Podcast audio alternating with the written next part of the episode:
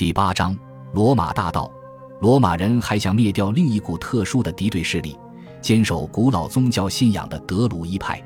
在完成全部清剿工作之前，罗马人也必须镇压他们。他们在逐步西撤途中，一路遭到追杀。最后一次抵抗发生在公元六十一年，地点在安格尔西岛。罗马历史学家塔西佗写道：“罗马军队穿过陆地之后，面对着站在前滩、排成密集阵型的武士。”在两岸之间，有些穿着黑袍子的女人，很像复仇女神，手持火把来回奔跑。站在罗马人面前的就是德鲁伊派，他们手持武器，直指苍天，发出恶毒的诅咒。然而，他们的神奇并没有施以援手，他们都被砍倒在地，他们的神社也被付之一炬。平定了东部和南部之后，罗马人开始转头关注西部和北部地区。公元七十八年，时任行省总督的尤利乌斯·阿格里克拉征服了威尔士。第二年，他又派遣军团挺进东北部，经过考布里奇后，又向西穿过卡莱尔地区。他分化了对手，兴建了一座又一座堡垒，监控已经投降的各个部落。这些部落比南部的部落更心怀敌意，也更具有攻击性。按照塔西佗的说法，打了多次战役。其中一些不无血腥之气。由于罗马人的最终目标是建造和控制一条北方边防线，因此他们还得派兵出征如今的苏格兰南部地区。如今，军事化的英格兰已经大体成型。罗马人在约克和切斯特建造起几座常年使用的营垒，在里面驻扎着整支军团。曼彻斯特和纽卡斯尔也是在罗马人要塞的周围兴建起来的。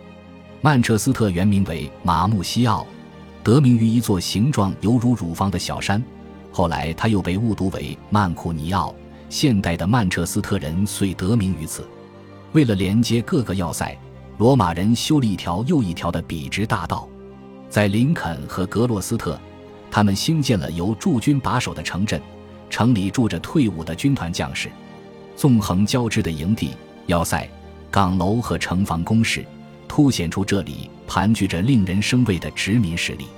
主干道路上还设有游船驿站，这些驿站后来都变成了村庄。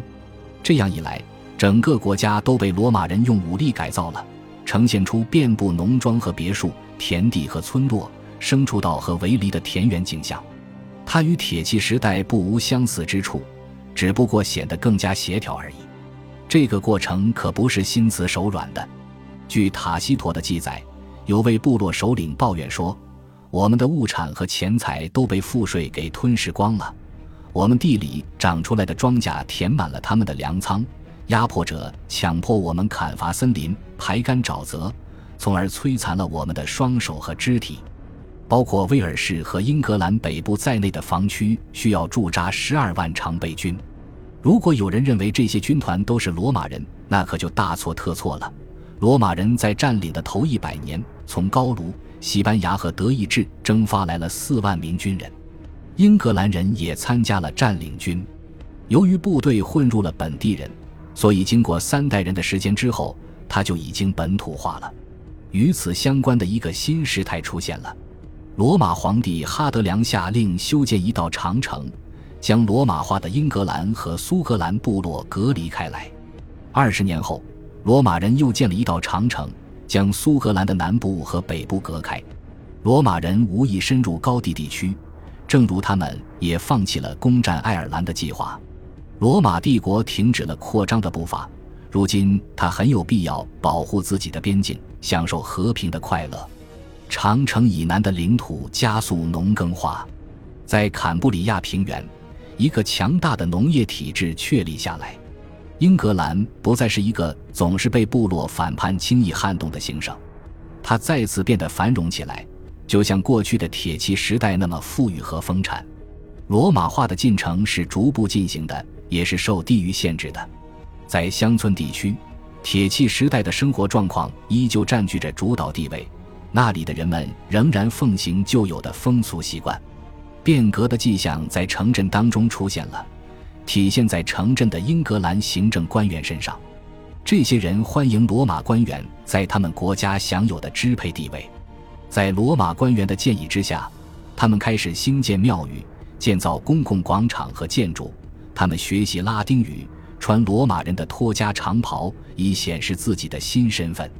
他们放下武器，开始盘算着如何过上富足的生活。英格兰首领的子弟开始学习文明的技艺，有些人被送到罗马，浴场和议事大厅也兴建起来了。按照塔西佗的说法，本地人开始参加时髦的宴会。与铁器时代相比，这个时代出现了更多的盘子、碟子、酒器和碗。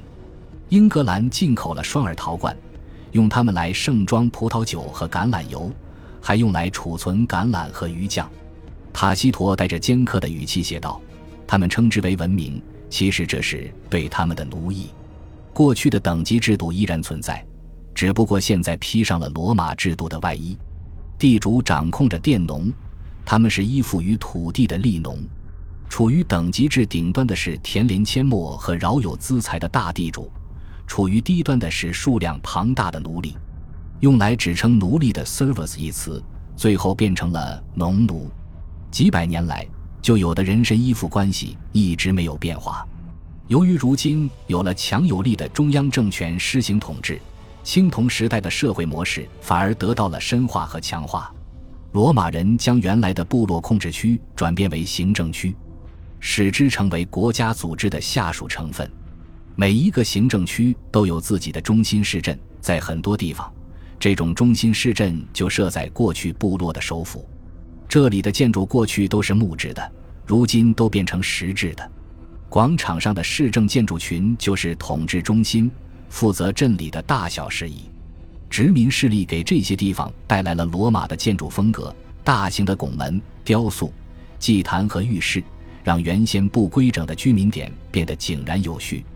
在这些公共建筑当中，有许多是国家倡导修建的，一直完好的保存到两世纪。广场和廊柱大厅、神庙和圆形剧场高高耸立，它们的周围密布着商店、房屋和作坊。这些建筑主要是由木头和泥块搭建的，屋顶是用泥抹的。许多房屋实际上只是单间居室，还有的建筑物前面是商铺，后面是住所。居民区凿出了水井，屋内有壁炉。在大街以远的地方是公墓、砖窑。采石场和养殖牲畜的围场，市镇政府掌握在市政委员会手里，委员们都是大地主，外加几名职员和几位官员。这里体现出了所有社会分层因素和专业化因素，因为亲族关系和部落纽带逐渐让位于建立在经济基础上的社会群体关系。规模大的市镇是独立自治的，行政官和政务委员负责排水、卫生和重新铺路等事项。罗马时代，英格兰最常见的考古学发现是写字用的刻写板。很快，农村地区出现了罗马风格的别墅。最早的别墅都显得非常高级，很可能是为了罗马化的部落首领或帝国的高官所设计。这股豪奢的风气迅速传播到其他部落首领那里。在东南部，比较朴素的别墅兴建起来了。这类别墅很适合生活富裕的地主。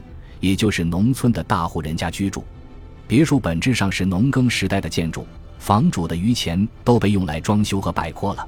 他们模仿罗马的风格，墙壁都是用石头砌的，墙面上镶着马赛克，房顶上覆盖着陶制瓷砖，完全不同于英格兰圆顶房屋上的茅草和枝条。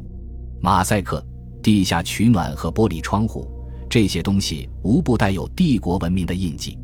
即便是面积较小的房屋，也可能抹上灰浆，墙上装饰着绘画，单色或彩色的石膏也被用作外部防护层。但是，我们不应该高估他们在英格兰的普及情况。山寨依然可见，尤其是那些坚守旧有社会和文化传统的英格兰大家族的山寨。在两世纪的肯特郡凯斯顿村，铁器时代的农庄仍然存在。到了两世纪中叶。有些地方开始兴建一种新型的木质农庄住宅，屋内的墙壁都是彩色的。到了三世纪初，这些地方又建起了石头房子。里面设有罗马风格的浴室。木质的谷仓成为农家院落的一部分，有些谷仓则是后来人用石头建造的。烤炉可用于处理麦芽或烘干谷物。别墅的主人还会雇佣脚夫、铁匠和铜匠。罗马时代初期的火葬墓地也曾被发掘出来。后来还有人在这个地方建造了一座圆形陵墓。所以说，罗马化程度大小不一的小型社区便是这样出现的。在土地耕作方面，青铜时代和铁器时代的习惯做法依然保留着。在西南地区。本地人的习惯没有发生任何变化，只有东南部地区出现了欣赏品味的转变迹象。尽管它也仅限于社会领导者。罗马人带来了樱桃、桑树和无花果，这些东西都是当地人闻所未闻的。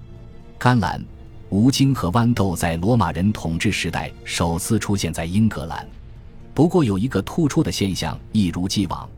即便是罗马化地区的土著，仍旧喜欢吃牛肉胜过吃猪肉。感谢您的收听，喜欢别忘了订阅加关注，主页有更多精彩内容。